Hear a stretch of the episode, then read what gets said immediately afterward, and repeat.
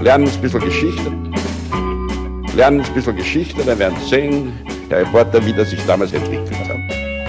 Wie das sich damals entwickelt hat. Hallo und herzlich willkommen bei Geschichten aus der Geschichte. Mein Name ist Daniel. Und mein Name ist Richard. Ja, und wir sind zwei Historiker, die sich Woche für Woche eine Geschichte aus der Geschichte erzählen. Immer gegenseitig und abwechselnd und so, dass der eine nie weiß, was der andere ihm erzählen wird. Genau, so ist es. Ah, bisschen holpriger Start heute, Richard. Aber so ist es bei Folge 410. ja, wir haben noch keine Routine. Ganz genau. Ähm, ja, 410, Richard, ähm, was gibt's Neues? Was gibt's Neues? Äh, es gibt was Neues. Wir haben es ja irgendwie schon einmal anklingen lassen, dass wir wieder auf Tour gehen. Mhm. Auf Tour. Ja. Und jetzt ist soweit. In zwei Tagen beginnt der Vorverkauf für unsere Tour im Herbst. Richtig. Am 4.8. ab 15 Uhr gibt es die Tickets. Genau. Das Ganze wird so heißen wie unser Buch, das wir auch verfasst haben und das auch im Herbst rauskommen wird, nämlich um die Welt. Um die Welt mit uns. genau. Ja, mit, mit Geschichten aus der Geschichte. Wo, wo werden wir überall sein, Daniel? Also es geht los am 17.10. in Bern. Also wir kommen auch in die Schweiz. Dann geht es weiter nach Frankfurt, Stuttgart, München, Wien, Hannover, Hamburg und wir enden die Tour in Berlin am 22. November. Genau. Also wir sind nicht äh, einen ganzen Monat unterwegs, äh, sondern wir sind eine Woche, dann gibt es eine Pause und dann kommen die nächsten Termine. Ganz genau. Äh, die genauen Daten werden wir natürlich auf die Webseite packen. Aber dass ihr mal einen Überblick habt. Das heißt, wir haben in Österreich einen Termin, wir haben einen in der Schweiz, der sich auch sehr oft gewünscht wurde und äh, dann verteilt in Deutschland über einige, äh, ja, also über größere mal, Städte. Ja, genau, richtig. Ja. Gut, wir freuen uns. Genau. das, haben wir das noch nicht gesagt? Nein, ich glaube nicht. wir freuen uns. Also am 2. September sind wir in Köln. Das ist quasi, wie soll ich sagen, der inoffizielle Auftakt eigentlich. Genau. Dann ist noch mal ein bisschen Pause und dann äh, geht's los im Oktober. Richtig. Ja, ich bin schon sehr gespannt. Ich glaube, es wird cool. Ja, äh, bin mir sicher, es wird cool. Ja. Also zumindest wir müssen davon überzeugt sein, dass es cool wird. ja, dann würde ich sagen, Richard, ähm, sind das mal die wichtigsten hausmeisterlichen Termine? Ja, genau. Und da können wir jetzt zum Üblichen übergehen, nämlich meine Frage an dich. Daniel, weil wir jetzt bei Folge 410 sind. Nein, ich muss nicht dich fragen. Ja. Du musst mich fragen. Du musst mich fragen. genau, ja. Sag ich doch. Was habe ich dir erzählt letzte Woche bei Folge 409? du hast mir, du hast mir letzte Woche die Geschichte eines Mörders und eines Fotografen erzählt. Beides dieselbe Person. Hm, richtig. Ja, Edward Mybridge. Ähm, genau. Ed, Edward, Edward Mybridge. Genau. Ähm, ja. Hast du Feedback? Eine Sache vielleicht. Äh, ich habe ja gesagt, dass MyBridge den Verschluss erfindet oder den, der dann wirklich auch Teil der Kamera wird. Mhm. Und ich habe gesagt, so, das ist dieses Klack-Klack-Geräusch bei der Spiegelreflexkamera. Naja, es stimmt nee. nicht ganz, weil das äh, ist quasi der Spiegelschlag, also wenn der Spiegel hoch und runter klappt. Der Verschluss, der macht nur so leicht Klick. Verstehe. Also Klick-Klack ist der Spiegel und Klick ist äh, der Verschluss. Ja, Sehr ich, gut. Äh, genau. Mhm. Jetzt wäre der richtige Zeitpunkt, das einzuspielen. Ne? Ich hätte jetzt mal äh, so ein paar Sounds raussuchen können. Ja, ja. Aber ich glaube, alle wissen, was gemeint ist. Ja. Können wir vielleicht so eine eigene ASMR-Folge machen? Mhm, genau. ja, nur mit so Klacks und Klicks und solchen Dingen. Ich wette, sowas gibt es bestimmt. So ein YouTube-Kanal, der die ganzen Klacks von äh, Kameras ja, sicher. bringt. Mhm. Ja. Gut möglich. Genau. Also vielen Dank an Olli, der als Fotograf arbeitet und mir deshalb berichtet hat, dass das Klick-Klack eben nicht der Verschluss ist, sondern der Spiegel. Gut, danke. Dann würde ich sagen, Richard, also ich habe nichts mehr. Ich wäre dann auch fertig für diese Woche und denke mir, wir können jetzt gut sein lassen. Fertig. Fertig für diese Woche. Meine Arbeit ist hier getan. Richtig. Ja? Nee, ich lehne mich jetzt mal zurück und äh, hoffe, dass du mir was erzählen wirst. Ja. Daniel, Lass uns an einen weit entfernten Ort springen. Also weit entfernt nicht nur was die Zeit angeht. Ähm, es ist das Jahr 702 nach der Zeitenwende, sondern auch geografisch. Wir befinden uns nämlich im Zentrum einer prächtigen Stadt. Um uns herum riesige Stufenpyramiden und Tempel bunt und aufwendig bemalt, das Ganze eingebettet in den dichten Regenwald Guatemalas. Mhm. Die Stadt, um die es geht, heißt Kapnal, was so viel bedeutet wie Orangenbaum und deswegen ist die Stadt heute auch bekannt als Naranjo. Hm. Es ist eine Stadt, die seit Jahrhunderten existiert, genauer seit dem Jahr 320. Und die Szene, die wir, wenn wir am richtigen Tag irgendwann im Oktober dieses Jahres dort wären, wäre folgende. Eine Gestalt, die im Rahmen eines jahrhundertealten Rituals auf den großen Platz zwischen diesen Pyramiden hervortritt, prächtig behängt mit Jadeschmuck, versehen auch mit einem Kopfschmuck, teilweise aus dem Schädel eines Tiers geformt, in der Hand eine Art Zepter. Es ist nicht unwahrscheinlich, dass im Zuge dieses Rituals auch gefangene Bewohner eines anderen Stadtstaats, vielleicht Tikal, ebenfalls auf diesem Platz sind und für dieses Ritual getötet werden. Was wir hier in diesem Stadtstaat der Maya-Zivilisation bezeugen könnten, wäre ein Ritual, bei dem die einzige Königin dieses Stadtstaats beweist, dass sie nicht nur Herrscherin, sondern auch Nabate, eine Kriegerkönigin ist. Mhm. Wir können das deshalb annehmen, weil diese Herrscherin auf einer Stele, also einem langen Stein, der üblicherweise vertikal in den Boden gerammt worden ist, abgebildet ist, und zwar im Rahmen eines solchen Rituals. Daniel, wir werden in dieser Folge über Wak Chanil Ahau sprechen oder auch Lady Six Sky, also Sechs Himmel.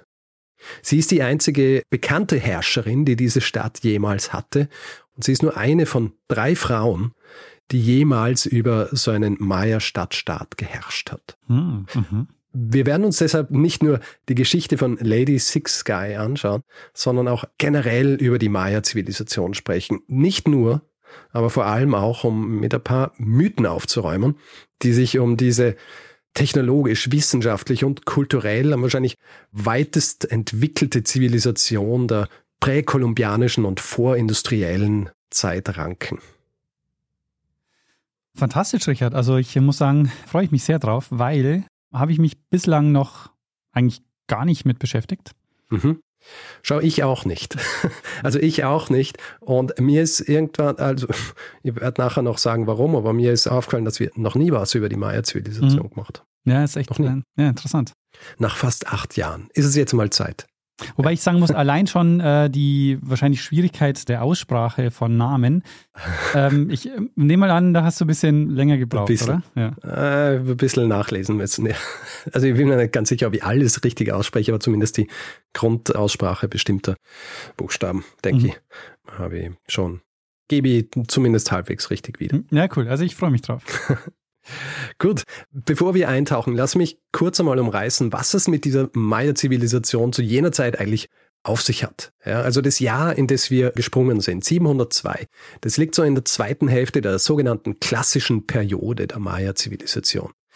Impliziert, dass es mehrere Perioden gegeben hat und die sind, wenn man von der klassischen Periode weiß, leicht zu merken. Es gibt nämlich die vorklassische und die postklassische Periode. Ja, Dazu muss allerdings gesagt werden, äh, es ist eine Einteilung, die etwas in die Jahre gekommen ist und die daher von der modernen Wissenschaft nicht mehr zu 100 Prozent so unterstützt wird. Also manche Forschende bezeichnen den Zeitraum der Vorklassik und der Klassik als das sogenannte Maya-Zähn.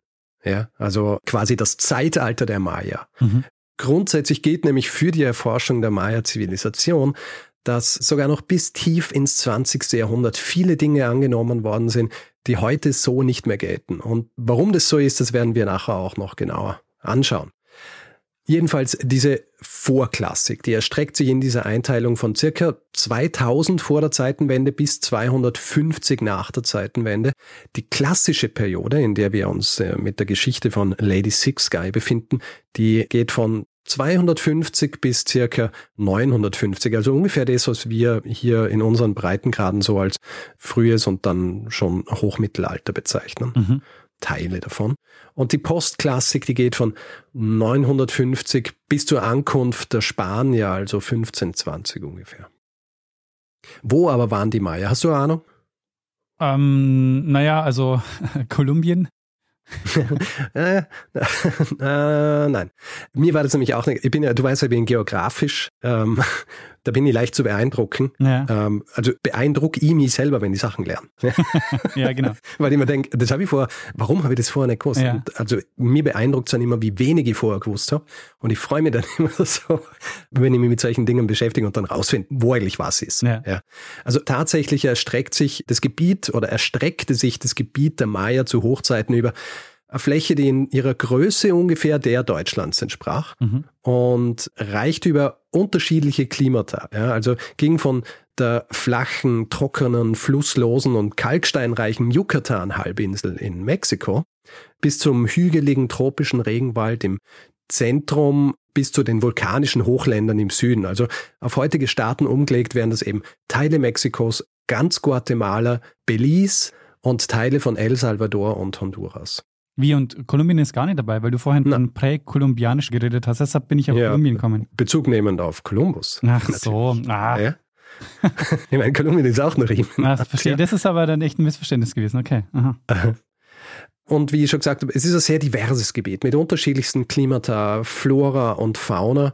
Und das ist eigentlich schon ein guter Indikator für eines der wichtigsten Charakteristika der Maya-Zivilisation. Mhm.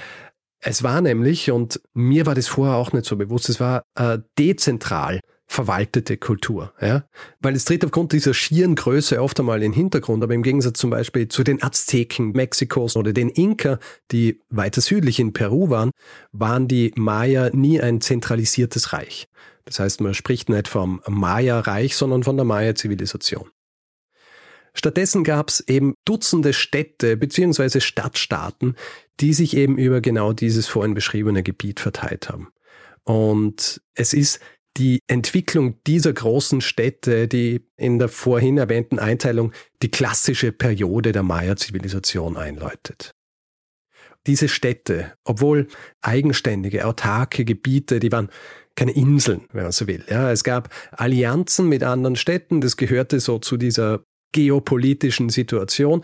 Und eine solche Allianz, die finden wir auch in der Geschichte der Lady Six Sky. Also nicht nur eine, sondern viele Allianzen, aber eine bestimmte Allianz ist der Grund dafür, dass sie überhaupt dort zu einer Herrscherin wurde. Mhm.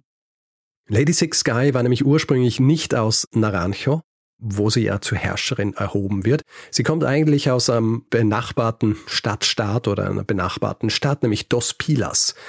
Stadt, die einige hundert Kilometer östlich von Naranjo liegt. Und diese Stadt wiederum, die war von einer anderen Stadt, einer der größten und auch heute noch bekanntesten, gegründet worden, als so eine Art Außenposten.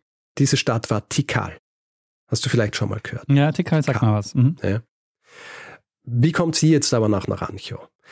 Es war nämlich so, Naranjo war eigentlich eine sehr einflussreiche und reiche Stadt. Also in den ersten Jahrhunderten der klassischen Periode, also seit ihrer Gründung um 320 herum, war Naranjo sehr mächtig und war auch immer wieder in also Auseinandersetzungen verwickelt mit eben Städten wie Tikal im Westen, Calakmul im Norden und Karakol im Osten. Und die Auseinandersetzungen mit Karakol, die werden schließlich dafür sorgen, dass die Herrscherdynastie von Naranjo im Jahr 680 so gut wie ausgestorben ist. Ja, zumindest ist sie sehr geschwächt und das wiederum könnte der Grund sein, weshalb der König von Dos Pilas, ein gewisser Balach Chan Kavil, seine Tochter nach Naranjo schickt, wo sie dann am 26. August 682 ankommt. Es wird tatsächlich das Wort Ankunft verwendet. Wir müssen das aber als Umschreibung für eigentlich das Begründen einer neuen Dynastie verstehen. Mhm. Es ist ein politischer Schachzug und wahrscheinlich in erster Linie dazu gedacht, eben eine neue Herrscherdynastie in Naranjo zu installieren bisschen im Spannungsfeld mit der Allianz mit Karakol. Ja, also Karakol ist auch eine mächtige Stadt. Es gibt gewisse Abhängigkeiten zwischen Dos Pilas und Karakol und vor allem geht es auch darum, gegen Tikal äh, so ein bisschen ein Gegengewicht zu bilden. In Naranjo heiratet Lady Six Guy. Wir wissen aber sehr wenig über ihren Ehemann. Vielleicht war ein ähm, bisschen entfernter Verwandter des letzten Königs, der zwei Jahre vorher von Karakol besiegt worden war. Also wir müssen uns vorstellen, im Grunde eine politische Aktion im Rahmen von einer Allianz und sie kommt jetzt dorthin und wird als die neue Herrscherin installiert. Was du dich jetzt aber sicher fragst, ja, Richard, woher wissen wir eigentlich diese Dinge und warum wissen wir das so genau? Ja? Richard, Vor allem mit diesen Daten. Richard, hatten die eine Schriftkultur? Also haben die irgendwas hinterlassen, woraus wir das schließen können? Ja, auf jeden Fall. Eine Sache, die Grund dafür ist, dass die Maya-Zivilisation als so hochentwickelt angesehen worden ist und die gleichzeitig auch dafür verantwortlich ist, dass diese vielen unterschiedlichen Städte trotz einer fehlenden zentralen Verwaltung existieren haben können und alle unter diesem Mantel der Maya-Zivilisation waren, also als eine gewisse Einheit betrachtet werden haben können. Dieser Grund war die Kombination eines Kalender- und Schriftsystems. Mhm. Die Entwicklung eines Kalenders der Maya können wir schon auf das Ende der vorklassischen Zeit legen. Also ungefähr 30, vielleicht sogar länger zurück vor der Zeitenwende bis 250 nach der Zeitenwende. In diesem Zeitraum wird die sogenannte lange Zählung hervorgebracht. Und die lange Zählung, das ist eine lineare Zeitrechnung, die die Tageszählung ermöglicht. Ich habe in meiner Einleitung ja eine Stele erwähnt, und es ist vor allem das Erscheinen von Datumsangaben basierend auf dieser langen Zählung im dritten Jahrhundert vor der Zeitenwende, die so als ein langsames Einläuten der klassischen Periode betrachtet werden kann. Mhm. Ja, also vor allem in der klassischen Periode verwendet, aber höchstwahrscheinlich schon einige Zeit vorher entwickelt und zumindest punktuell verwendet. Dieses Kalendersystem, das beruht auf einem 360-Tagjahr und beginnt am 11. August 3114 vor der Zeitenwende. Bis jetzt wissen wir nicht, warum genau dieses Datum. Es wird nämlich davon ausgegangen, dass die erst irgendwann zwischen 2500 und 2000 vor der Zeitenwende dort landen. Hm. Das heißt, das Ursprungsdatum ist ein paar Jahrhunderte vorher. Angegeben wurden diese Daten im sogenannten Vigesimalsystem, also ein Zahlensystem, das als Basis die Zahl 20 verwendet, im Gegensatz zum Beispiel zum Dezimalsystem. Ja. Geschrieben wurden diese Daten dann auf Stelen in Form von Hieroglyphen, gemeinsam mit anderen Glyphen, die zu einem weiteren zyklischen Kalender gehört haben. Das heißt, es hat zwei Kalendersysteme gegeben, im Grunde lineares, das war da die lange Zählung, und dann hat es einen zyklischen Kalender gegeben, der sich alle 52 Jahre wiederholt hat. Ah. Der war vor allem für rituelle Zwecke gedacht, aber auch für recht praktische, also zum Beispiel der richtige Zeitpunkt für die Aussaat mhm. und solche Dinge. All das wurde vor allem deshalb entwickelt, weil die Maya schon seit Jahrhunderten die Sterne und die Planeten beobachtet haben, also schon lang bevor das bei uns in unseren Breitengraden so entsprechend festgeschrieben wurde, hatten die ein, ein sehr wissenschaftliches Bild des Sternenhimmels. Außerdem waren sie mathematisch schon sehr weit, sehr versiert. Äh, zum Beispiel die Maya-Zivilisation kannte die Zahl Null. Ja, mhm. Die Zahl Null und ich weiß nicht, ob wir, haben wir vielleicht ein, zweimal schon drüber gesprochen, über die Zahl Null, aber bei uns zum Beispiel die tatsächliche Verwendung der Zahl Null in der Mathematik, das passiert viel später und es passiert vor allem über den Umweg der islamischen Welt, die es wiederum aus Indien gehabt haben. Und du hast jetzt gehört vom Kalender, vom Maya-Kalender. Ist da irgendwas, tut es irgendwas mit dir? Ja. Oh ja, das tut es mit mir. Erinnerst du dich da an irgendwas? Ja, weil es ist nämlich so, dass immer wenn in den letzten Jahrzehnten Weltuntergang angekündigt wurde, hatte das immer mit dem Maya-Kalender zu tun. Richtig. Ende der Welt. Das Ende der Welt. Ähm, es ist so. Dieser Kalender war sehr komplex. Äh, so komplex, dass er damit gut Stoff für Verschwörungsmythen bietet. Ich muss da ein bisschen ausholen. Es ist nämlich so. Wir haben ja auch die Einteilungen zum Beispiel Jahrhunderte und diese Einteilung, die gab es auch in diesem Kalender, nur waren es 400er Jahre. Mhm. Ja. Und als die antiken Maya lebten, lebten sie laut ihres Kalenders in einer Ära, die 13 mal 400 Jahre umfasst hat. Genauer vom 11. August 3114 vor der Zeitenwende bis zum 21. Dezember 2012 nach der Zeitenwende. Mhm.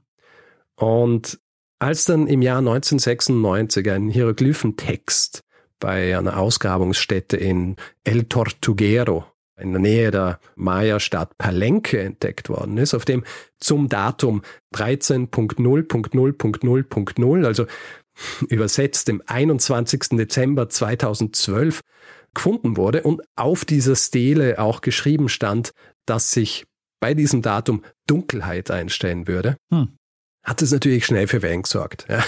Äh, unter den Anhängerinnen und Anhängern von Verschwörungsmythen hat es zwangsläufig bedeutet Ende der Welt. Ja. ja.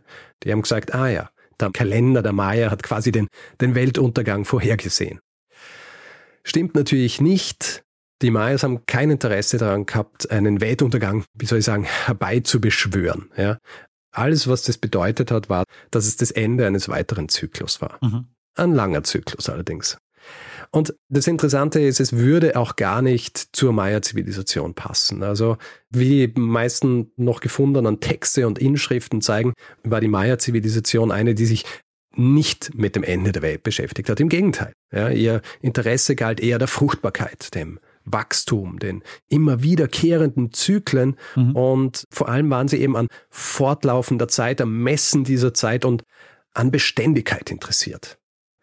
Was mich gleich zum nächsten Punkt führt, nämlich Lady Six Sky, die wird ja in Naranjo installiert und wird so wie die Herrscher vor ihr und wie die Herrscher der anderen Städte der Maya-Zivilisation auf der Spitze einer Pyramide leben. Ja? Also wir kennen diese Ausgaben und wir kennen diese Bilder von diesen großen Stufenpyramiden und die waren so konzipiert, dass ganz oben dann noch quasi ein Bauwerk war, in dem die Herrscherinnen und Herrscher gelebt haben. Mhm. Und tatsächlich waren diese Städte sehr beeindruckende Monumente. Also Monumente vor allem, um die Herrschaft der Dynastie in den jeweiligen Städten zu verdeutlichen, das Ganze auch mit religiösen Mythen etc. zu verbinden.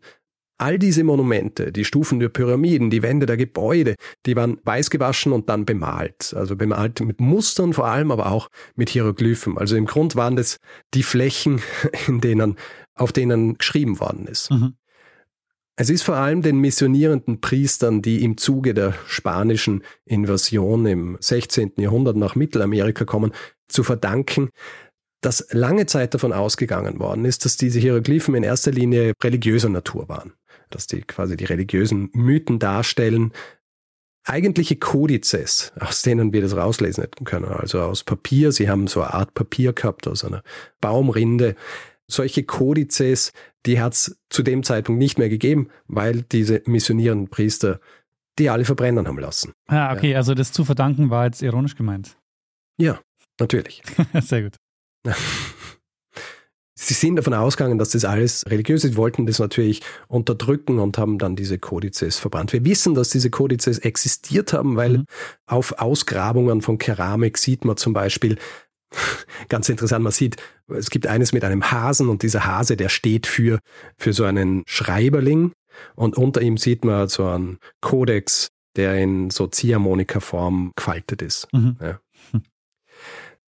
Das Ganze bedeutet wiederum, dass diese Hieroglyphen, die sich nicht mit dem Datum auseinandersetzen, also das Datum wurde auch als also in dieser Hieroglyphenschrift aufgemalt oder in die, in die Steine gehauen, dass alles, was nicht mit dem Datum zu tun hat, erst im Laufe des 20. Jahrhunderts entziffert worden ist. Sie werden nachher noch ein bisschen mehr drauf eingehen, aber und das ist eigentlich auch mein Punkt vorhin gewesen, warum wir überhaupt so viel über diese Herrscher und Herrscherinnen der jeweiligen Städte wissen. Diese Dinge, die auf diesen Seelen in den Städten aufgeschrieben worden sind, die haben sich immer mit der jeweiligen Dynastie dieser Stadt beschäftigt. Mhm. Ja. Und diese Schrift, die war komplex und kunstvoll.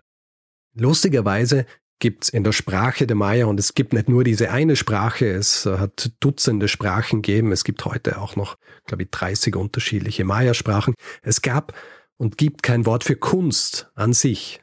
Und auch jene, die Dinge aufgeschrieben haben, die wurden deswegen als so eine Mischung aus Maler und Schreiberling bezeichnet. Mhm. Also quasi der Kunstschreiber.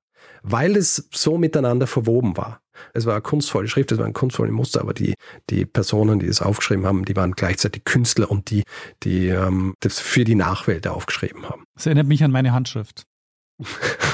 ja, nur kann die niemand lesen. Jedenfalls, diese Komplexität war sicherlich ein Grund, weshalb so lange gedauert hat, diese Schrift zu entziffern. Die Schrift ist nämlich das, was man als logophonetisch bezeichnet, also eine Kombination aus logografisch, also Zeichen, die ein ganzes Wort oder Wortteile bezeichnen, und phonetisch, also wie gesprochene Sprache in Form von Buchstaben oder Silben. Mhm. Und es ist genau diese komplexe Schrift, die in Kombination mit großen Flächen, also der Monumente, der Stufen auf den Pyramiden oder den Wänden der Gebäude, den Schreiberlingen die Möglichkeiten gegeben haben, auch komplexere Dinge aufzuschreiben. Ja. Aber nicht nur dort und nicht nur über die herrschenden Dynastien. Also Keramik zum Beispiel wurde sehr viel verwendet und die Dinge, die dort auf dieser Keramik aufgeschrieben wurden, die haben sich nicht nur mit der herrschenden Klasse beschäftigt, sondern das äh, war auch was, was zugänglich war den, den Mitgliedern der Gesellschaft der Maya, die nicht Teil der herrschenden Klasse war. Mhm. Und wenn ich jetzt gerade von der herrschenden Klasse spreche, ich habe bisher nur eben von jener gesprochen, wie sah aber eigentlich die Gesellschaft der Maya aus? Es ist eine Frage, die wir ungefähr beantworten können, aber aufgrund der Tatsache, dass immer ein Großteil der Hieroglyphen, die was anderes als Religion oder herrschende Klasse beschreiben, verloren sind, müssen wir, was den Rest der Gesellschaft angeht, so ein bisschen extrapolieren. Es wird heute davon ausgegangen, dass die herrschende Klasse unter Adel grundsätzlich in diesen Städten jeweils so 10 bis 15 Prozent der Bevölkerung ausgemacht haben. Es sind vor allem sie und diese Bauten, die sie bewohnt haben, die das heutige Bild, das wir von der Maya-Zivilisation haben, dominieren. Mhm. Ja, wenn wir an die denken, dann denken wir an die großen Städte und die großen Pyramiden, große Anlagen mit großen Plätzen, auch vor allem auch Ballspielplätzen. Was war aber mit dem Rest?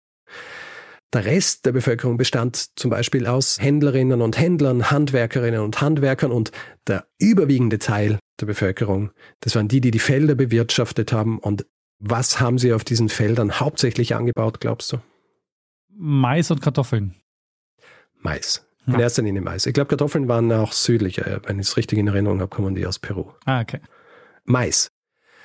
Es war Mais. Es gab natürlich auch Krieger, weil es hat auch kriegerische Auseinandersetzungen zwischen diesen Stadtstaaten gegeben. Aber meistens war es so, dass die Krieger, wenn sie gerade nicht gekämpft haben, auch in der Agrarwirtschaft tätig waren, mhm. wenn man so will. Ja.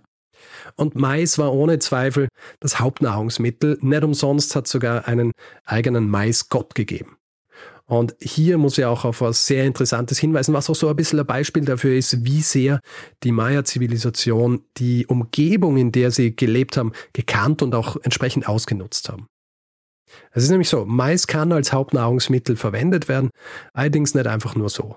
Als die Spanier zum Beispiel den Mais nach Europa zurückgebracht haben und er dort dann bald in größeren Mengen angebaut wurde, weil er sehr ertragreich war, mhm. Sind Menschen öfter mal an etwas erkrankt, das als Pelagra bezeichnet wurde. Bedeutet so viel wie raue Haut also so ein, so ein Hautausschlag, der aber nicht nur ein Hautausschlag ist, sondern dann auch irgendwie Störungen des Nervensystems und so weiter auslösen kann. Mhm. Wie wir heute wissen, wird es durch einen Mangel an Nikotinsäure hervorgerufen. Warum konnten sich aber die Maya hauptsächlich von Mais ernähren? Ja, weil sie noch ähm, irgendwas anderes gegessen haben. Und sie haben was anderes auch gegessen. Sie haben Bohnen zum Beispiel für Protein gegessen. Also Mais und Bohnen, das ist so das gewesen, um alles abzukriegen, was man braucht. Aber ich habe ganz am Anfang erwähnt, Yucatan-Halbinsel, was dort vor allem existiert sind, diese Kalkböden. Und dieser Kalkstein, der wurde nicht nur fürs Bauen der großen Pyramiden verwendet, sondern der wurde auch verwendet, um Kalkwasser herzustellen, also eine alkalische Lösung. Und in dieser alkalischen Lösung wurde der Mais nämlich gekocht. Was da nämlich passiert ist, dass der Mais chemisch aufgebrochen wird und das darin enthaltene Niacin das ohne diesen Vorgang vom Menschen nicht aufgenommen werden kann, dann aber aufgenommen werden konnte. Hm. Das heißt, sie haben ein Verfahren entwickelt, um im Grund diesen Mangel, der entsteht, eigentlich ein Vitamin B-Mangel, dass das nicht einmal passiert, weil sie es chemisch so behandelt haben, dass sie das rauskriegt haben, was sie braucht haben für eine gesunde Ernährung. Verstehe. Ja? Das spielt aber nur eine Rolle, wenn ich viel Mais esse, oder? Also sonst muss ich oder muss ich ja. beim Kochen irgendwas beachten? Ähm, na, also wenn du wenig isst, dann ist nicht nötig, aber wenn es dein Hauptnahrungsmittel ist und es bedeutet, dass du dann an, an Mangel an dieser Nikotinsäure hast, beziehungsweise Vitamin B, dann musst du es machen. Dieser Vorgang heißt übrigens Nixtamalisation mhm. und hat seinen Namen auch von einem, ich glaube, aztekischen Wort. Ah ja, verstehe. Es ist auf jeden Fall ein gutes Zeichen dafür, wie fortschrittlich auch die Agrartechnologie in der Maya-Zivilisation war. Und es war auch nötig, weil wenn wir uns anschauen, wo die Mayas gelebt haben, was ihnen zur Verfügung stand, dann haben sie ganz genau wissen müssen, was sie wie verwenden, um die zu Höchstzeiten irgendwo zwischen fünf und zehn Millionen Mitglieder der Maya-Zivilisation auch tatsächlich zu ernähren. Und im Gegensatz zu der Art und Weise, wie wir in Europa Landwirtschaft kennen, und das ist auch ein wichtiger Aspekt der Maya-Zivilisation, haben zum Beispiel Bewässerungsstrategien dafür gesorgt, dass sie die Felder oft in die Städte inkorporiert haben. Was gleichzeitig auch bedeutet, dass großer Wert drauf gelegt worden ist, drauf zu schauen, dass sie in Einklang mit der Natur leben. Also ohne jetzt irgendwie esoterisch oder sonst klingen zu wollen. Tatsächlich, weil es für sie nötig war, dass sie im Einklang mit der Natur leben. Deswegen ist auch nicht mehr gerodet worden als nötig. Nicht immer später war es dann auch schwieriger, als dann höheres Bevölkerungswachstum war, aber da werden wir noch drauf eingehen. Es wird geschätzt, dass einer der bevölkerungsreichsten Stadtstaaten der Maya-Zivilisation eine Stadt war, die ich vorhin schon erwähnt habe, was uns jetzt auch gleich wieder zurückführt zu Lady Six Sky, und zwar die Stadt Tikal. Mhm. Tikal soll zu Höchstzeiten bis zu 100.000 Bewohner und Bewohnerinnen gehabt haben. Auf jeden Fall Lady Six Sky, die wird eine Auseinandersetzung mit eben dieser Stadt haben, beziehungsweise verstrickt sein in Auseinandersetzungen mit dieser Stadt, und diese Auseinandersetzungen, die werden Lady Six Guy dann auch tatsächlich die Bezeichnung Kriegerkönigin einbringen. Es ist nämlich so, sie ist jetzt die Herrscherin. Wir wissen nicht ganz genau, ob sie von Anfang an als Königin dort war oder nur als Regentin oder ob sie zuerst Königin war, dann Regentin.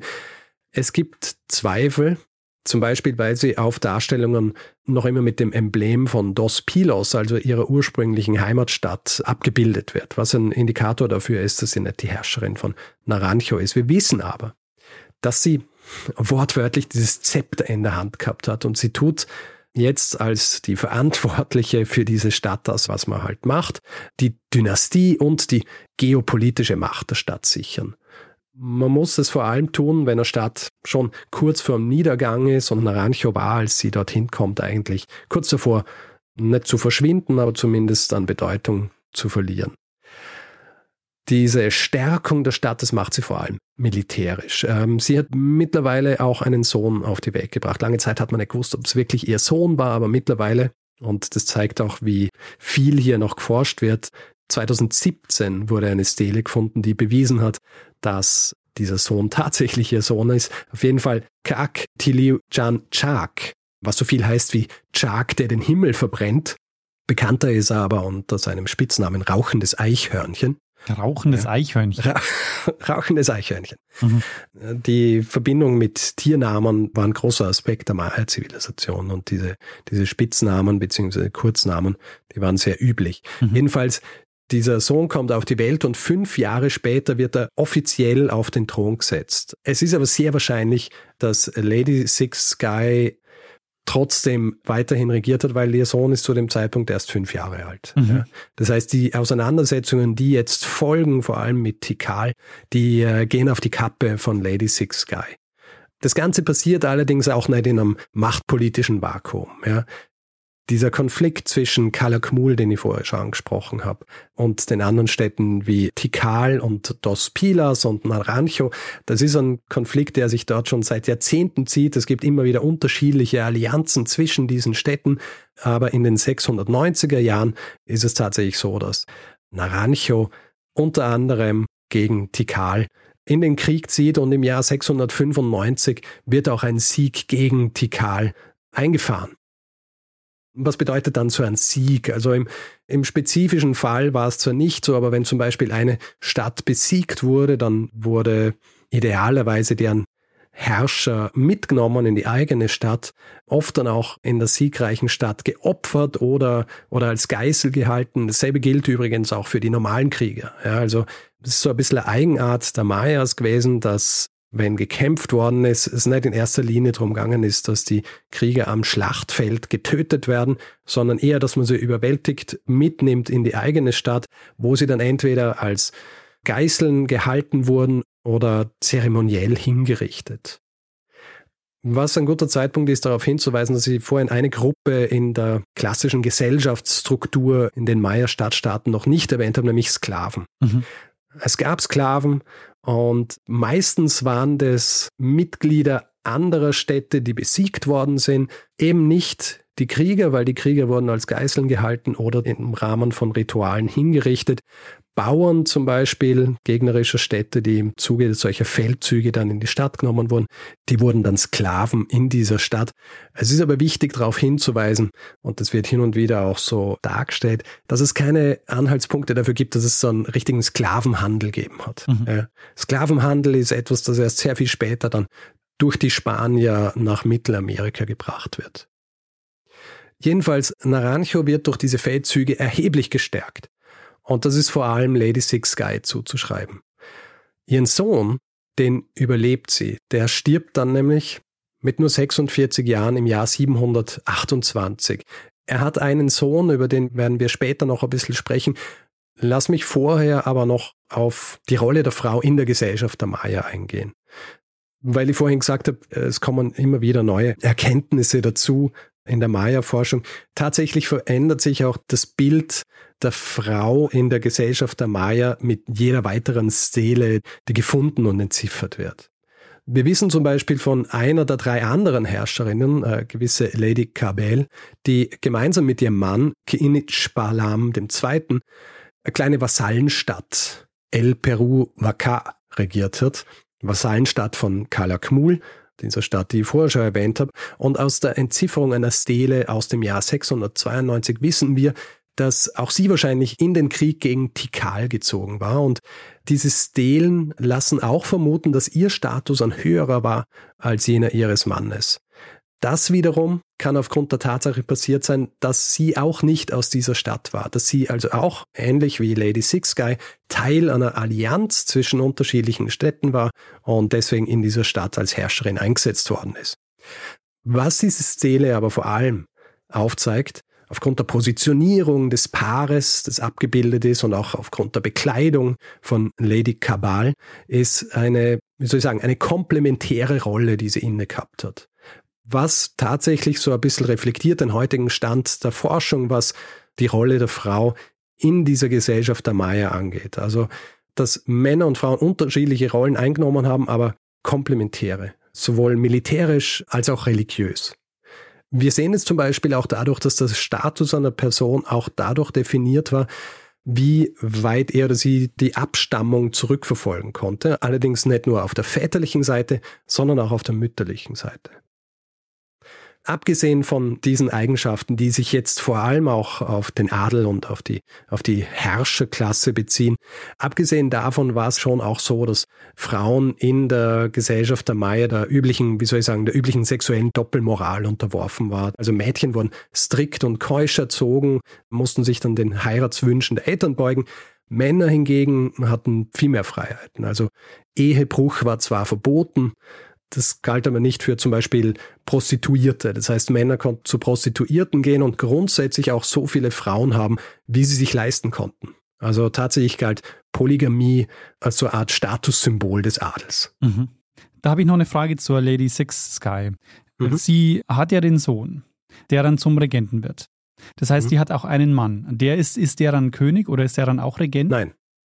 Der ist ein König. Also ist schwer zu sagen, weil wir sehr wenig über ihn wissen. Mhm. Ich muss auch dazu sagen, was wir über Lady Six Sky wissen, das basiert in erster Linie auf, ich glaube, sechs dieser Stelen, die gefunden worden sind. Es ist nicht wahnsinnig viel. Wir haben noch ein bisschen Hinweise auf sie, basierend auf Dingen, die in Dos Pilas gefunden worden sind, also ihre Heimatstadt.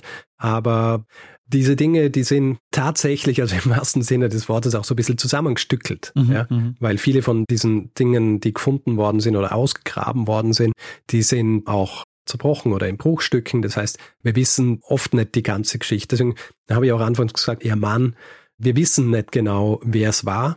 Und das war höchstwahrscheinlich ein niedererer Status. Also gut möglich, dass er mit ihr vermählt worden ist um so ein bisschen eine Kontinuität der ursprünglichen Dynastie zu haben, aber sie eigentlich diejenige war, die die neue Dynastie begründet hat. Mhm, verstehe. Aber trotzdem deutet die ja darauf hin, dass der Sohn dann gleich als Regent eingesetzt wird, dass es eigentlich schon eher üblich war, eine männliche Dynastie zu haben. Ja. Mhm. Es war auf jeden Fall eher eine Gesellschaft, in der Männer solche Rollen dominiert haben, mhm. aber es war eben auch möglich unter Umständen, dass Frauen diese Rollen einnehmen. Nicht unähnlich, was wir zum Beispiel bei uns im, Mittelalter oder in der Neuzeit gehabt haben. Mhm. Ja. Ja. Also wir haben Königinnen in England gehabt zum Beispiel, wir haben in Österreich eine Kaiserin gehabt, aber diese Dinge sind nicht der Standard gewesen. Okay. Aber sie waren unter Umständen möglich. Ja.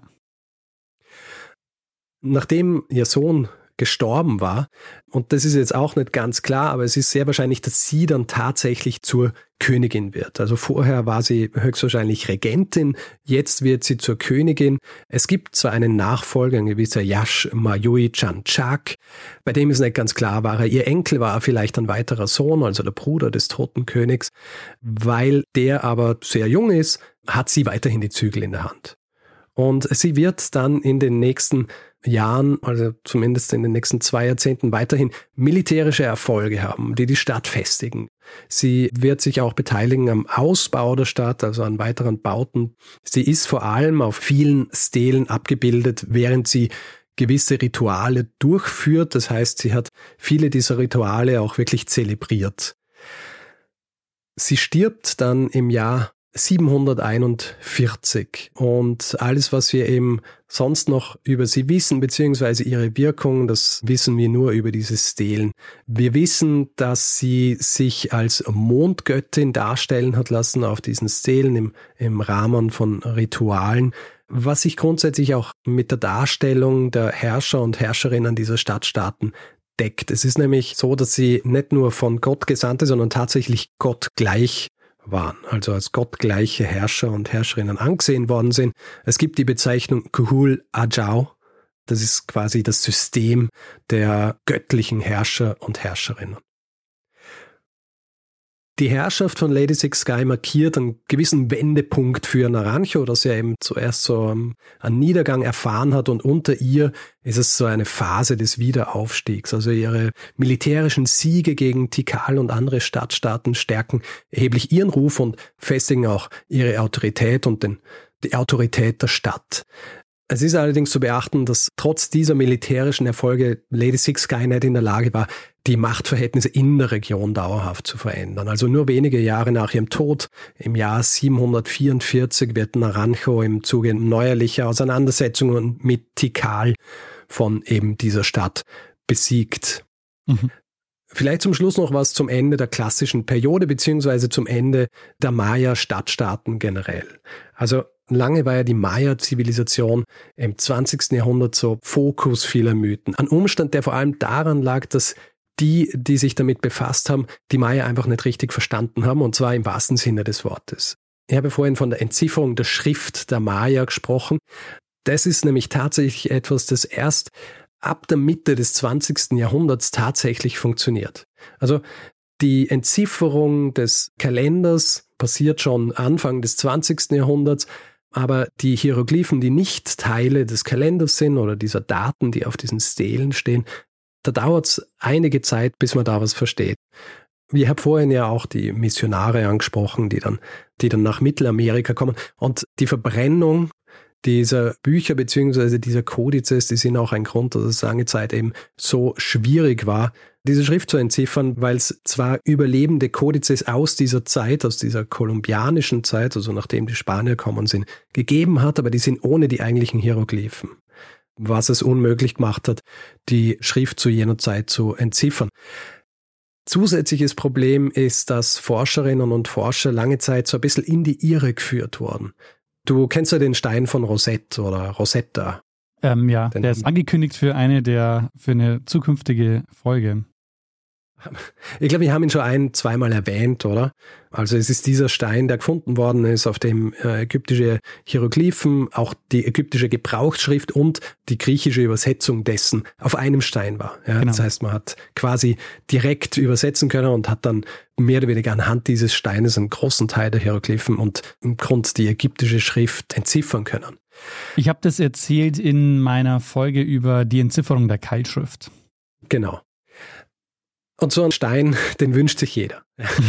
den wünscht sich jeder für, für eine Schrift, die noch nicht entziffert worden ist. Und mhm. lange Zeit war man der Meinung, dass es sowas auch für die Maya-Schrift gäbe, und zwar in Form eines Maya-Alphabets, das von einem spanischen Missionar namens Diego de Landa im 16. Jahrhundert angefertigt worden ist. Der übrigens selber auch für die Verbrennung vieler Maya-Originalkodizes verantwortlich war. Das Problem ist, de Landa hatte diese Schrift einfach völlig falsch verstanden. Er war davon ausgegangen, dass sie wie ägyptische Hieroglyphen funktioniert und hat es dann einfach mit den Buchstaben unseres Alphabets gleichgesetzt. Und das hat natürlich nicht funktioniert. Es wird tatsächlich bis in die 1950er Jahre dauern, wo durch eine hm, fast beispiellose Kooperation zwischen Forscherinnen und Forschern aus Mexiko, Europa und den USA die Basis für die Entzifferung dieser Glyphen der Maya-Zivilisation gelegt wird. Was dabei wichtig ist, sind vor allem drei Entdeckungen, die sie gemacht haben. Dass diese Hieroglyphen tatsächlich gesprochene Sprache darstellten, dass sie die Geschichte und die Geschichten echter Menschen erzählen, also zum Beispiel, wo und wann sie gelebt haben, wer ihre Vorfahren waren, mit wem sie gekämpft haben und vor allem, wie sie selbst ihre Beziehung zu ihrer eigenen Vergangenheit, zu ihrer natürlichen Umgebung und auch zum Kosmos im Ganzen gesehen haben. Und es ist vor allem der Arbeit der Forschenden seit den 1980er Jahren zu verdanken, dass wir anhand komplexer linguistischer Methoden heute mehr über Menschen wie Lady Six Sky, über ihre Städte und ihre Vorstellungen über das Leben an sich wissen. Und es ist nur diesen Errungenschaften zu verdanken, dass wir auch heutzutage in der Lage sind, mit einem sehr missverstandenen Kapitel der Maya-Zivilisation aufzuräumen. Also nicht mit dem Kapitel, sondern mit dem Missverständnis. Ich habe ja anfangs davon gesprochen, dass diese Einteilung in die Vorklassik, die Klassik und die Postklassik, dass die heute nicht mehr so ohne Vorbehalte verwendet wird. Und mhm. einer dieser Vorbehalte ist dieser lange Zeit herrschende Glaube, wie der Übergang von der klassischen zur postklassischen Periode der Maya-Zivilisation stattgefunden hat. Wenn du nämlich auch heute noch vor allem populärwissenschaftliche Literatur anschaust oder auch Filme oder Dokus zu dem Thema, dann begegnet dir immer wieder eines, und zwar der angebliche Zusammenbruch der Maya-Zivilisation. Mhm. Manchmal wird auch davon gesprochen, dass die Maya-Zivilisation einfach verschwindet. Und zwar am Ende der klassischen Periode. Irgendwann wurde das Ganze dann in Kombination mit diesem Halbwissen um den Kalender und um das astronomische Wissen der Maya in so eine Art Geheimnisse der Maya verpackt, ja, mhm. was dann Verschwörungsmythen Tür und Tor geöffnet hat. Ja, waren die Maya etwa verschwunden und hatten Geheimnisse um den Kosmos zum Beispiel mit sich genommen. Daraus ergibt sich dann eben auch dieser Grundgedanke, dass sie vielleicht mit ihrem Kalender das Ende der Welt vorhergesehen hätten. Aber die leben nicht zufällig jetzt auch noch auf der dunklen Seite des Mondes oder so? Nein, da werden wir gleich noch drüber sprechen, mhm. wo und wer dort wohnt. Also nicht der dunklen Seite des Mondes, sondern in der Gegend. Der Hinweis dafür, dass irgendwas passiert ist, ist vor allem das Verschwinden bzw. Entvölkern diverser Stadtstaaten in der zentralen Region des Maya-Gebiets im 9. und 10. Jahrhundert. Und man muss dazu sagen, dass es diese Entwicklung tatsächlich gegeben hat, die auch sehr oft recht rapid und recht dramatisch war. Also Städte, die zu besten Zeiten bis zu 100.000 Bewohnerinnen und Bewohner gehabt haben, die dann innerhalb weniger Jahre oder Jahrzehnte entvölkert wurden. Das Ding ist allerdings, die Mayas verschwanden nicht und auch ihre Zivilisation war nicht zusammengebrochen. Was tatsächlich passiert war, war folgendes. Das politische System der vorhin erwähnten Kuhul Achau, also dieser göttlichen Herrscher der jeweiligen Stadtstaaten, wie es auch Lady Six Sky war, das fand in jener Zeit so ein Ende. Ähm, das war ein Ende, das dann auch einherging mit dem Ende gewisser kultureller Eigenschaften, die die klassische Periode ausgezeichnet haben. Zum Beispiel die Verwendung des langen Kalenders oder diese visuelle Darstellung beziehungsweise Verschriftlichung der Geschichte beziehungsweise der Geschichten auf diesen Steinstelen. Und Gründe dafür könnten tatsächlich vor allem auch in diesem Kult der Kuhul Ajau selbst legen. Ja, also je größer die Macht und die Bedeutung dieser Herrscher, dieser Stadtstaaten wurde, desto massiver wurden dann zum Beispiel auch die Bauten, die zu ihren Ehren errichtet wurden. Gleichzeitig wurde dann auch versucht, die jeweiligen Stadtstaaten noch auszubauen, was wiederum dann ein Bevölkerungswachstum hervorgerufen hat.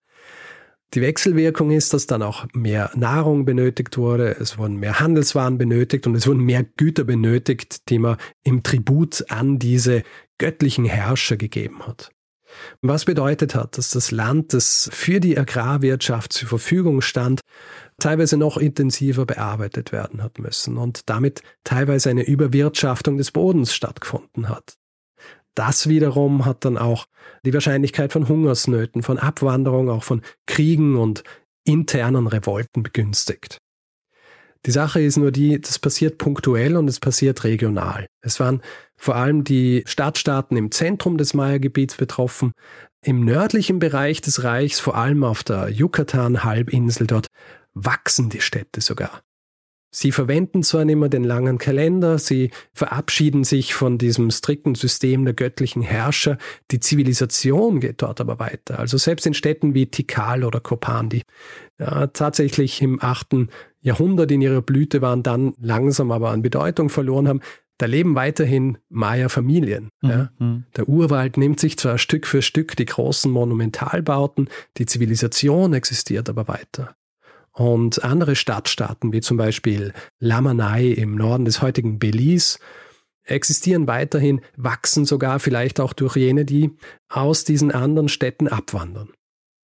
Und auf der Yucatan-Halbinsel, dort gab es dann Städte wie Uxmal im Westen, Koba im Osten und dazwischen Chichen Itza, die sogar noch viel größeren Zuwachs an Bevölkerung und auch Vergrößerung ihres Gebiets in dieser Zeit gesehen haben. Ja, also vom 8. bis zum 11. Jahrhundert zum Beispiel waren fast alle Städte im Norden unter der Kontrolle einer dieser vorhin genannten Städte, also Schmalkober oder Chichen Itza. Und was vor allem in dieser Zeit auch passiert, ist der Ausbau von Handel. Ja, es werden die sogenannten weißen Straßen gebaut, die so mit kalkweiß gewaschene Handelsrouten sind. Es ist ein dichtes Netz, von dem man noch immer nicht weiß, wie komplex und groß es tatsächlich war, weil es schwierig ist, sie zu finden.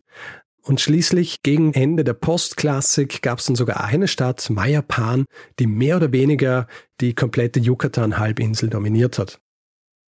Wir können das ja ein bisschen auch vergleichen mit dem, was fast zeitgleich in Europa passiert war. Also die klassische Periode der Maya kann ungefähr also gelegt werden über das Ende Westroms und dann die Ausbildung kleinerer Königreiche in Europa. Zum Beispiel im heutigen England hatten wir zur Zeit, als Lady Six Guy an der Macht war und dann in den Jahrhunderten darauf hatten wir zum Beispiel so Königreiche wie Wessex, Mercia, Northumbria, die sich ebenfalls ausgezeichnet haben durch so einen Niedergang, Wiederauferstehung, Allianzen zwischen diesen unterschiedlichen Königreichen.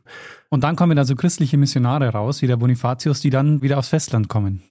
Richtig, wollte, ich wollte gerade sagen. So. Es ist nämlich genau dieselbe Zeit, als auch das Karolingerreich sich ausbildet. Also mhm. als hier an der Macht ist, das ist ja dann so im 8. Jahrhundert, da haben wir genau diese Entwicklung, der Übergang von den Merowingern zu den Karolingern. Mhm. Also die genauen Umstände waren natürlich sehr unterschiedlich. Die Gründe für Niedergänge des einen oder anderen Reichs natürlich ganz anders im Vergleich jetzt zu Europa und Maya angesichts einer Diskussion um einen Zusammenbruch einer ganzen Zivilisation kann man hier schon diese Parallelen ziehen, um zu zeigen, dass dieser Niedergang, dass der so nie existiert hat. Ja. Es ist ein Umstand, der sich vor allem auch darin zeigt, dass als die Spanier, die Conquistadores, Anfang des 16. Jahrhunderts dann in Mittelamerika landen, dass sie kein leichtes Spiel mit der Maya-Zivilisation haben. Es wird zwar versucht, lokale Fäden zwischen den Städten auszunutzen, eine richtige Kolonie aufzubauen, gestaltet sich aber schwierig. Nicht zuletzt, weil viele Mayas einfach immer wegziehen, wenn die Spanier kommen, stärken damit dann auch wieder andere Städte und sie nehmen gleichzeitig damit den Spaniern auch die Basis für ihre Kolonien. Also die Spanier wollten ja in Mittelamerika haben sie sich erhofft, dass sie dort auch Silber und Gold finden, haben es aber nicht gefunden und quasi die ökonomische Basis für ihre Kolonie wäre die Arbeitskraft der Maya gewesen, also eine Versklavung, was halt einfach nicht so gut funktioniert hat, weil sie sich immer wieder entzogen haben. Und es wird anfangs einmal so 40 Jahre dauern, bis die größeren Städte, die größeren Maya-Städte tatsächlich unter der Kontrolle der Spanier sind, wenn man so will. Es gibt einzelne, die noch 150 Jahre später existiert haben, das aber vor allem im südlichsten Teil des Maya-Gebiets, also in den gebirgigeren Regionen. Und das ist auch wahrscheinlich einer der wichtigsten Aspekte in dieser ganzen Frage. Es gibt heute noch bis zu sieben Millionen Mitglieder der Maya-Zivilisation, die vor allem in Guatemala, Mexiko, Belize, Honduras und El Salvador leben, also wirklich auch in diesem Gebiet, ja. in dem die antiken Maya gelebt haben. Und ihr habt es vorhin auch schon angesprochen, es gibt 30 verschiedene Maya-Sprachen, die heute auch noch gesprochen werden. Zum hm. Beispiel Yucatec, Quiche, Cachiquel, Zeltal und Tzotzil. Führen die den Kalender auch noch weiter? Nein. Also der Kalender bzw. die Verwendung der langen Zählung, das nimmt tatsächlich nach dem Ende der klassischen Periode ab. Mhm. Bis es natürlich dann noch mehr unterbrochen wird durch die Spanier, die kommen und die natürlich auch nicht nur durch den Krieg, sondern vor allem auch durch Krankheiten dafür sorgen, dass ein großer Teil der Maya-Zivilisation bzw. Mitglieder der Maya-Zivilisation dann auch an, an Krankheiten, an Eingeschleppten sterben. Also das richtige Ende ist ja dann erst im Dezember 2012, dann nach dem Weltuntergang. Das war schon. Da hat es einfach von vorne begonnen. Hm, ach so. Ja. Jedenfalls, und das kommt dir wahrscheinlich auch bekannt vor, wenn du gefragt wirst, wie das eigentlich war mit dem Fall Roms. Ja? Mhm. Der Mayanist Matthew Restall sagt in seinem Buch, dass dieser Kollaps, dieser Niedergang der Maya in Wirklichkeit kein Niedergang war, sondern es war einfach nur ein Übergang. Mhm. Ja. Tja, und das Werter Daniel war meine kleine Geschichte der Maya-Zivilisation und einer ihrer mächtigsten Herrscherinnen, Lady Six Sky.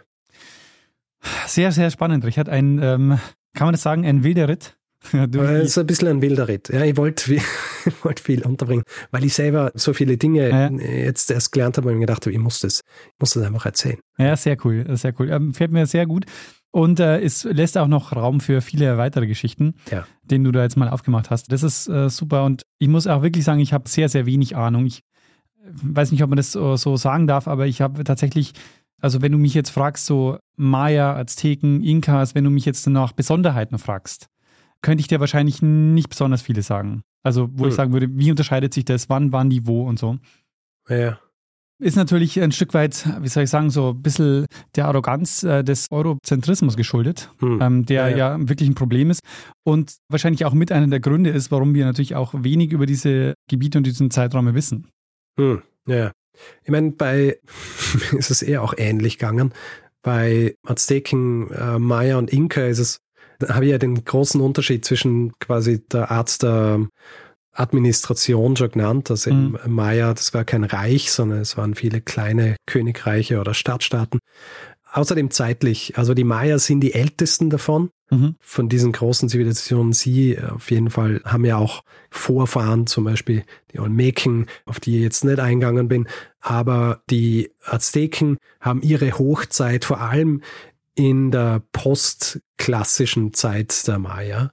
Äh, selbe gilt für die Inka. Mhm. Und äh, räumlich waren sie eben sehr getrennt. Also Azteken zum Beispiel haben von den Maya gewusst, weil sie zeitgleich in einem Gebiet waren, wo sie von einem ins andere Gebiet reisen haben können. Mhm. Die Maya und die Azteken haben höchstwahrscheinlich von den Inka nichts gewusst, weil dazwischen ein großes Gebirge war. Ja? ja. Was ich auch sehr faszinierend finde, weil, wie du auch sagst, in unserer Wahrnehmung, wenn man sich nicht wirklich damit beschäftigt hat und eher diesen eurozentristischen Ansatz hat oder diese Sichtweise, dann vermischt man da gerne mal und denkt sich, ja gut, es ist äh, eh alles mehr oder weniger zeitgleich und irgendwie austauschbar, aber ist es natürlich nicht. Ja, ja. Es sind drei sehr, sehr unterschiedliche Zivilisationen, die natürlich gewisse Gemeinsamkeiten haben, aber auf der anderen Seite dann auch eben nicht. Vielleicht eine Sache noch. Lady Six Sky, mhm. da können wir jetzt fast schon eine gewisse Reihe machen, kommt auch vor in einem Expansion Pack von Civilization 6. Ah, sehr gut. Oder Civilization 6, ja. ähm, wo sie eben die Maya-Zivilisation anführt. Und weil ich ganz am Anfang gesagt habe, oder na, das habe ich dir, bevor wir aufgenommen haben, gesagt, warum ich dieses Thema jetzt gewählt habe. Mhm. Es sind tatsächlich letzte Woche neue Ruinen auf der Yucatan-Halbinsel entdeckt worden. Ah. Also eine weitere Stadt. Und zwar, das ist jetzt die Art und Weise, wie Forschung vor allem, wenn es nur um diese Ruinen geht, die gefunden werden sollen, gemacht wird, mit LIDAR, also Light Detection and Ranging. So werden Strukturen in dichten Regenwäldern auch entdeckt. Mhm. Und einer dieser Funde, den gab es letzte Woche, beziehungsweise wurde letzte Woche publik auf der Yucatan-Halbinsel. Interessant. Haben wir denn von ihr auch Darstellungen, wo sie, also wo wir Porträtaufnahmen oder so von ihr haben, so Stelen Nein. oder so, wo sie zu sehen Also die Stelen zeigen sie, mhm. aber sie zeigen sie immer in einem religiösen Kontext. Mhm. Also es ist immer, diese Stelen zeigen immer gewisse Rituale, wo sie zugegen war, beziehungsweise wo sie bestimmte Rollen dargestellt hat. Also richtig, so wie wir es manchmal haben, dass man irgendwie auf Keramik oder sonst wie dann auch Bilder von Leuten haben, einfach nur damit sie abgebildet sind, haben wir leider nicht. Das haben wir ja deshalb in der Antike oft wegen den Münzen. Ne? Also gerade die römischen hm. Münzen sind ja auch deshalb für uns auch so wichtig, weil wir dann auch die Herrscherdarstellung eben Bilder von den Personen haben. Ja. Was ich sehr interessant finde an dieser Geschichte ist, dass das ja ich habe jetzt schon den Eurozentrismus erwähnt und der geht ja in dem Fall so weit, dass im Grunde ja auch die ganze Geschichtsschreibung über die Maya im Grunde ja auch erst einsetzt, nachdem sich eben europäische Historikerinnen und Historiker mit dem Thema auseinandersetzen, hm. oder? Oder haben die eine eigene ähm, Also nicht nur europäisch, sondern auch vor allem, also äh, es sind vor allem auch Forscherinnen und Forscher aus Mexiko und aus den USA. Also die, die Maya-Forschung, vor allem der Beginn und dann eben auch Mitte des 20. Jahrhunderts, wird schon dominiert in erster Linie von Forschenden aus Mexiko und aus den USA. Okay, also es ist nicht nur so, dass wir deren Geschichte erzählen. Nein, mhm. aber natürlich die frühen, wie soll ich sagen, Entdecker der Ruinen, das waren natürlich schon in erster Linie entweder Leute aus dem Norden, also aus den USA oder aus, aus Europa, die dort hinkommen sind und mhm. diese Dinge gefunden haben. Ja, sehr interessant. Gibt es gute Literatur, Richard, die du empfehlen kannst? Puh, es gibt so viel Literatur, es gibt sehr viel Literatur dazu. Es gibt so ein bisschen Standardwerke. Also ein Standardwerk ist Maya von Michael D. Coe. Auf Deutsch gibt's von Berthold Riese Die Maya. Ich habe jetzt vor allem verwendet ein Werk, das ist aus dem Jahr 2020 von Matthew Restall und Amara Solari, das heißt The Maya und das ist so ein wie soll ich sagen, relativ knappes Überblickswerk, was aber ideal ist für solche Episoden. Mhm. Für die Details ist eben Michael Decoe sehr gut. Außerdem gibt's Robert J. Scherer, The Ancient Maya, auch in schon der etlichsten Edition mittlerweile draußen. Und es gibt natürlich viele Artikel. Es gibt zu Lady Six Guy einen sehr interessanten Artikel, der heißt The Heart and Stomach of a King, a Study of the Regency of Lady Six Guy at Naranjo, Guatemala, von Christoph Helmke und auch von Erica Hewitt, die hat zum Beispiel geschrieben What's in a Name, Gender Power and Classical Maya Women Rulers in Ancient Mesoamerica, dem Journal, das sehr interessant ist und eben auch über Lady Six Guy spricht. Und dann in Bezug auf die Geschichte der Naranjo gibt es auch noch The Dynastic History of Naranjo, The Early Period aus Estudios de Cultura Maya das wurde verfasst von Michael P. Kloss von der University of Ottawa. Sehr gut. Also du kannst auch noch mehr nennen, aber ich denke Nein, mal. Das, äh, das passt schon. Also ich glaube, man muss hier schon auswählen. Es gibt so diese Standardwerke und vor allem muss man hier, glaube ich, fast noch mehr als bei, bei anderen Dingen, die wir sonst so besprechen, sehr darauf achten, dass die Dinge, die man verwendet, relativ aktuell sind, weil sich so viel tut. Mhm. Ja, also wenn man sich anschaut, das Bild der Maya-Zivilisation Anfang des 20. Jahrhunderts versus Anfang des 21. Jahrhunderts, ist es ein kompletter Wandel. Mhm. Ja. Also auch was so Details angeht, wie es war zwar bekannt, was sie mit dem Kalender gemacht haben und dass sie mathematisch und äh, wissenschaftlich schon sehr fortgeschritten waren. Es ist deswegen Anfang des 20. Jahrhunderts davon ausgegangen worden, ja, die waren so friedliche, quasi so eine friedliche Priesterzivilisation. Mhm. Ja, weil sie einfach nicht die Dinge gehabt haben, um nachlesen zu oder das Wissen gehabt haben, um nachlesen zu können, dass sie tatsächlich nett waren, ja. Dass sie auch Kriege geführt haben. Es schwenkt dann oft einmal so in die andere Richtung, wenn es dann heißt, ja, die waren äh, sehr brutal und haben ständig Menschen geopfert. Ich habe dazu was gehört, wo Matthew Restall, der eben The Maya geschrieben hat, gesagt hat, dass sie schon Menschen geopfert haben, aber im Vergleich zu, was weiß ich, dem, was in der frühen Neuzeit in Europa mit den Hexenverbrennungen und so weiter passiert ist, ja, es ist ungefähr im Ausmaß gleichzusetzen, vielleicht sogar weniger. Mhm. Ja. Also diese, es gern transportiert wird. Es gibt ja auch diesen Film von, von Mel Gibson, Apokalypto, der am Ende der Spätklassik spielt, wo sie auch so dargestellt werden als das wahnsinnig brutale Volk, das ständig Leute raubt, damit sie sie dann opfern können für bessere Ernte und so weiter. Das ist Unsinn. Ja, ist aber so. natürlich wichtig als Narrativ. In dem Moment, wo die Europäer dort ankommen, die Spanier, brauchen sie ja ein Motiv, warum ja. sie quasi die bessere Zivilisation sind.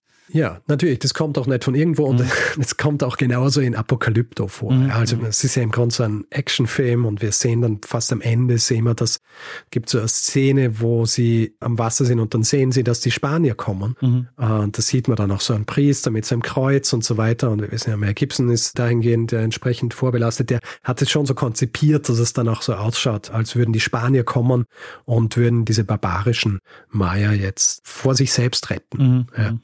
Was natürlich äh, kompletter Unsinn ist. Ja, sehr interessant. Ich denke mal, wir könnten da wahrscheinlich noch mindestens ganz viel mehr machen und erzählen. Also ich wollte tatsächlich einfach endlich einmal was machen Ja. über die Maya und dann bin ich auf Lady Six Guy gestoßen und ich meine, du hast es jetzt auch gemerkt, ich habe zwar ihr Leben erzählt, aber sie, ähm, in erster Linie habe ich es verwendet, um endlich einmal was über die Maya-Zivilisation hier erzählen zu können ja. und uns auch so ein bisschen eine Basis und uns und unserem Publikum so ein bisschen eine Basis zu geben, falls wir uns dann in weiterer Folge irgendwann auch mit anderen Aspekten der, der Maya-Zivilisation beschäftigen wollen. hervorragend. Das ist dir sehr gut gelungen, Richard. Danke. Ich freue mich sehr und würde sagen, äh, gibt es jemanden, der dir den Hinweis vielleicht gegeben hat? Ähm, nein, niemand hat mir den Hinweis gegeben. Also zumindest habe ich es nicht gefunden. Ich habe nach Lady Six Guy gesucht, dann auch in, in den Mails, die ich gekriegt habe seit Anbeginn unseres Werkes hier und Mhm. habe auch gesucht nach den, also ihrem eigentlichen Namen in der Maya-Sprache, aber nein, nichts gefunden. Äh, dann würde ich sagen, Richard, lass uns doch die Sache beenden für heute Gut. und zum nächsten Teil dieses Podcasts übergehen. Genau, zum Feedback-Hinweis-Blog. Wer Feedback geben will zu dieser Folge oder anderen, kann es per E-Mail machen. Feedback.geschichte.fm kann es auf den Social-Media-Plattformen wie X, Oh, na. Instagram und Facebook tun. Da sind wir noch auf X, ich weiß nicht wie lang. Ja. Ähm, dort heißt man Geschichte FM. Wer uns auf Mastodon folgen will, einfach geschichte.social in einem Browser eingeben, landet man direkt auf unserem Profil. Und äh, wer uns reviewen will, Sterne vergeben und solche Dinge, kann es vor allem auf Apple Podcasts tun und grundsätzlich überall, wo man Podcasts bewerten kann. Merch gibt's unter geschichte.shop und wer Tickets haben will für unsere Live-Show, da packen wir den Link auch in die Show Notes. Ebenso wie den Link zum Buch, das Ende September erscheint. Wer diesen Podcast werbefrei hören möchte, hat zwei Möglichkeiten. Die eine ist bei Apple Podcasts, da gibt's den Kanal Geschichte Plus und bei Steady kann man sich den Feed kaufen für 4 Euro im Monat. Da findet ihr alle Hinweise unter geschichte.fm slash steady. Wir bedanken uns in dieser Woche bei Marei, Laura, Julia, Nikolas, Katharina, Regula, Thilo, Matthias, Sebastian, Nadja, Brigitte, Philipp, Stefanie, Jakob, Michael, Florian, Christoph, Matthias, Bernd, Simon, Melanie, Kai, Bastian, Christine, Robert und Daniel. Vielen, vielen Dank für eure Unterstützung. Ja, vielen herzlichen Dank und vielen Dank an Lene Kiebel fürs Schneiden dieser Folge. Und dann würde ich sagen, Richard, geben wir noch dem einen das letzte Wort, der es immer hat. Genau, nämlich Bruno Kreisky. Lernen ein bisschen Geschichte. Lernen ein bisschen Geschichte, dann werden Sie sehen, der Reporter, wie das sich damals entwickelt hat. Wie das sich damals entwickelt hat. Ja, wir müssen uns erstmal überlegen, was wir dann auch erzählen werden. Dann. Moment, das, das sagen wir nicht. Achso, das sagen wir nicht.